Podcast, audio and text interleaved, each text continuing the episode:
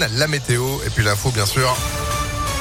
Avec Sandrine Ollier, bonjour. Bonjour Phil, bonjour à tous. À la une, il a accompagné des millions de Français la mi-journée pendant plus de 30 ans. Jean-Pierre Pernaud est décédé hier à l'âge de 71 ans. L'homme du 13h de TF1 a été vaincu par son cancer du poumon. Il restera comme celui qui a révolutionné le journal de la mi-journée, Colin Cotte. Oui, c'est en 1988 qu'il prend seul la tête du 13h et on le sait, il y restera pendant 33 ans jusqu'en 2020. Il y met sa patte au plus proche des Français. La météo en début de journal et surtout c'est lui qui crée le réseau de correspondants dans les régions. On part en Haute-Garonne à Montgazin, Péry de Mislange, Paul Etienne Zane. On va retourner dans le nord à Stenvord sous la neige, euh, retrouver Marion Fiat qui est toujours en direct avec nous. Et c'est ce qui plaît, il bat des records d'audience. 6 à 7 millions de Français sont au rendez-vous tous les jours. Il crée également la rubrique SOS Village pour aider ces petites communes qui voient leur commerce fermé. Une rubrique sur le patrimoine, le plus beau marché de France également. Et puis on se souvient également de ces petites remarques sur le prix des carburants, les grèves et surtout l'argent public gaspillé. L'achat par une petite commune du Lot d'un camion de pompiers pour 250 000 euros c'est énorme.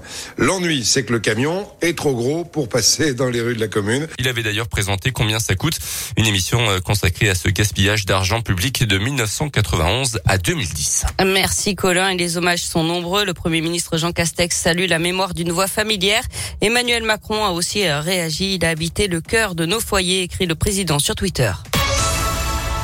De nouveau pour parler prévu aujourd'hui entre la Russie et l'Ukraine au huitième jour de l'invasion russe. Hier, la ville de Kherson est tombée aux mains des Russes. Les bombardements se poursuivent et s'intensifient également sur Kiev, la capitale, et sur Kharkiv, la deuxième ville du pays.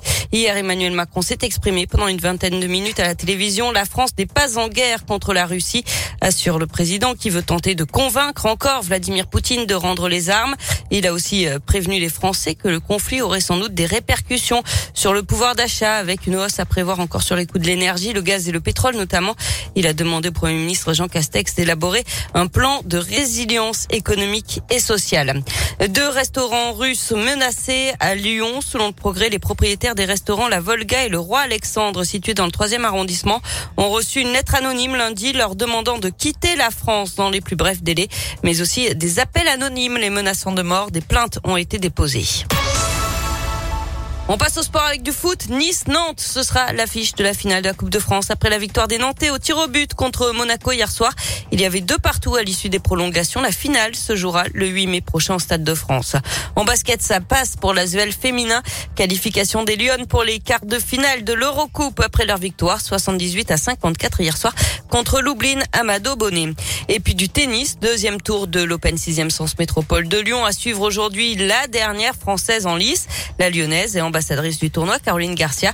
Elle affrontera l'italienne Trevisan, 96e joueuse mondiale. Ce sera cet après-midi. Eh ben, en espérant que ça se passe bien pour notre lyonnaise. Merci beaucoup Sandrine. L'actu continue sur impactfm.fr. Vous êtes de retour à 8h30. À tout à l'heure. Allez, c'est la météo. Pas bien chaud ce matin.